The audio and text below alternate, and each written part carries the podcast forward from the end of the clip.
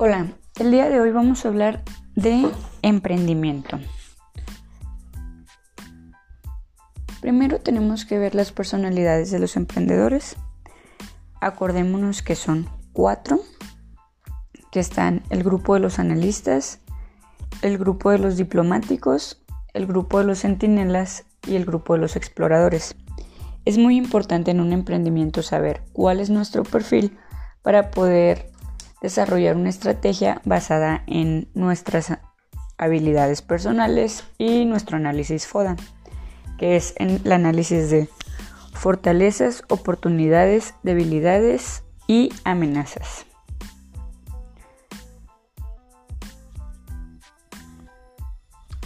Emprendimiento social. El emprendimiento social es una actividad emprendedora con propósito meramente social abordando necesidades básicas de la sociedad. Tiene el potencial de impactar el sistema económico ya que crea soluciones a problemas sociales y conduce a los beneficiarios a mejores estándares de vida. Existen cinco características principales de las empresas sociales, las cuales solo son pertinentes para las empresas sociales.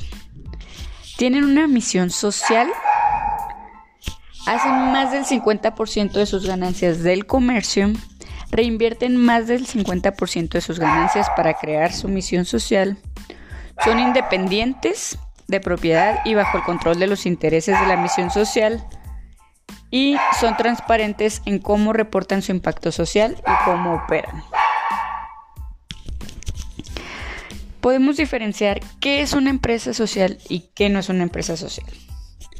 La diferencia entre una empresa social y organizaciones de caridad, o dígase organizaciones no gubernamentales, es que éstas obtienen sus ingresos de la venta de productos y las organizaciones de caridad reciben sus ingresos por parte de eh, patrocinadores o donatarios y no dependen de voluntariado, subsidios o donaciones para sobrevivir. Esto es súper elemental. Y las diferencias entre empresa social y empresa tradicional es que tiene una misión social, tiene un propósito. Una empresa tradicional puede ver un negocio y decir, ah, ok, aquí hay mercado, aquí no, aquí es, me interesa apoyar este problema, veo que hay un problema y una necesidad en la sociedad y actúo conforme a ese principio. En estas empresas no existe, estas empresas no existen para maximizar las ganancias de los accionistas. Esto quiere decir que existen para crecer el negocio, lo que recibimos se invierte más del 50% y no es el fin último que el dueño sea rico. El fin último es apoyar a la sociedad.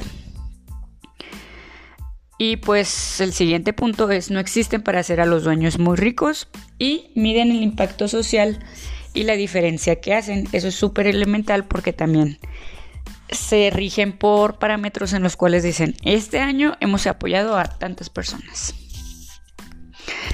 Y digamos, ok, me interesa hacer un emprendimiento social, pero ¿dónde empiezo? ¿Qué hago?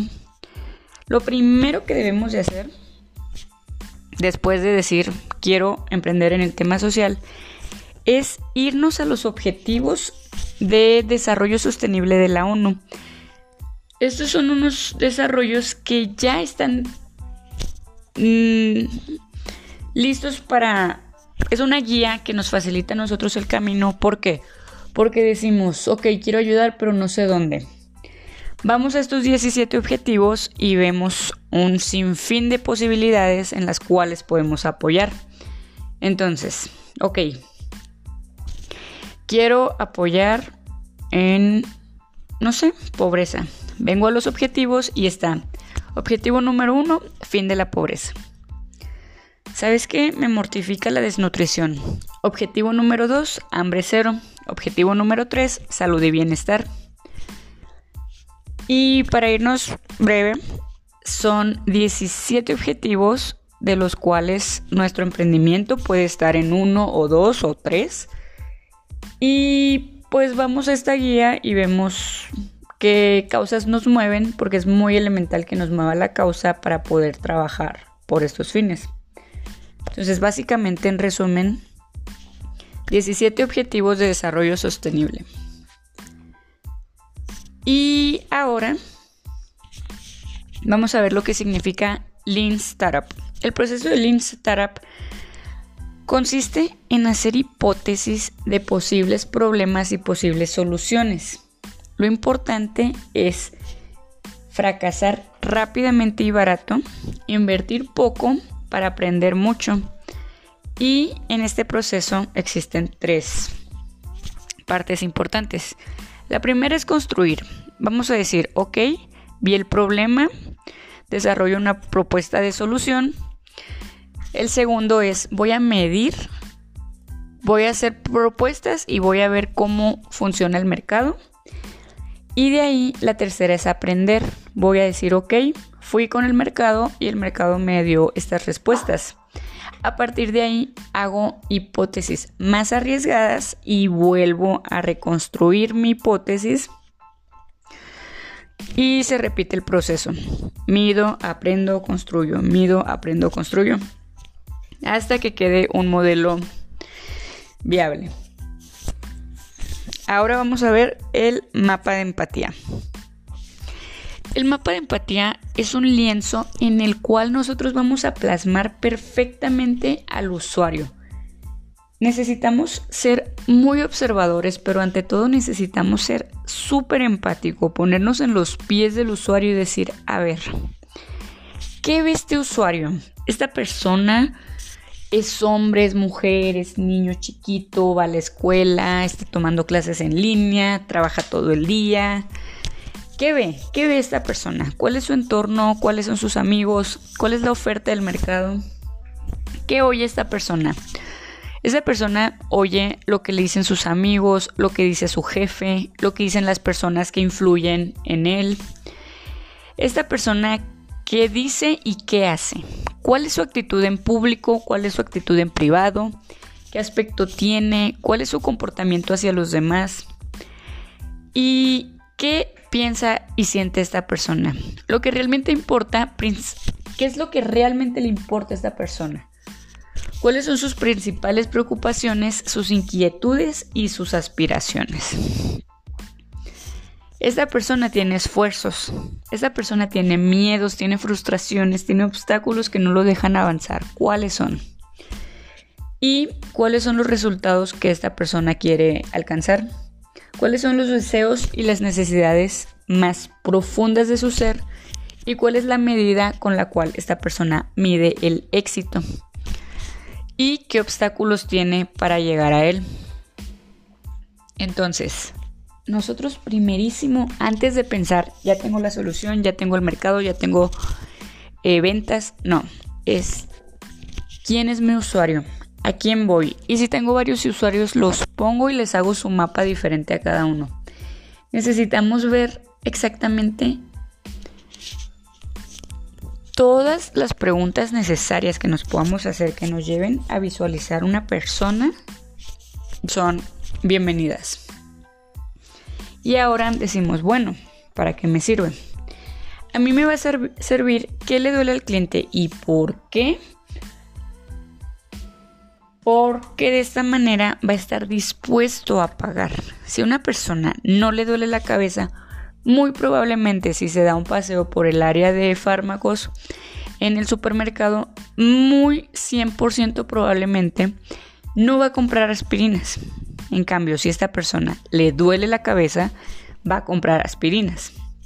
Entonces necesitamos saber perfecto al usuario para poder nosotros generar algo que se llama canvas de la propuesta de valor. Este canvas de la propuesta de valor es un lienzo que es un complemento del lienzo del modelo de negocios que vamos a ir viendo conforme pase el tiempo. Esta es una herramienta que sirve para descubrir cómo crea, ofrece y captura valor la empresa. El lienzo de la propuesta de valor, que es lo que nos importa en este momento, es un subsistema del lienzo del modelo de negocios y este permite ampliar los detalles de cómo se crea valor para el cliente y básicamente es, ok, ¿cuál es el producto o el servicio que ofrezco? ¿Cuáles son mis formas en las que yo te alivio el dolor? ¿Y de qué manera yo me aseguro de alegrar al usuario? Entonces es muy importante saber que son tres áreas clave. Producto y servicio, cómo aliviamos el dolor y cómo podemos alegrar al usuario. Son clave saber de qué manera reducimos costos, reducimos dolor, eh, aumentamos felicidad. ¿Qué hacemos para que el usuario esté mejor que antes de que nosotros llegáramos con nuestra propuesta? En productos y servicios están los físicos y tangibles, intangibles, digitales y financieros. ¿Cómo aliviamos el dolor? Es, ok, ¿qué generamos? Generamos ahorros de tiempo, dinero, esfuerzo, hacemos que se sientan mejor, eliminamos sus frustraciones, molestias u otros elementos que les provoquen dolor de cabeza y preocupación. Eliminamos riesgos que les asustan del tipo financiero, social o técnico. ¿Y cómo podemos alegrar al usuario? Cumplimos un deseo que sueñan, les hacemos la vida o el trabajo más fácil, les generamos usabilidad, accesibilidad, más servicios o un coste de propiedad más bajo. los ayudamos a producir los resultados que esperan o que excedan sus eh, expectativas ofreciendo nivel de calidad y, y variando o variando la cantidad de algún elemento. Son preguntas clave que nos debemos de hacer para decir, ok, ya entendí al usuario, ahora yo tengo una propuesta de valor. Puedo generar una propuesta de valor.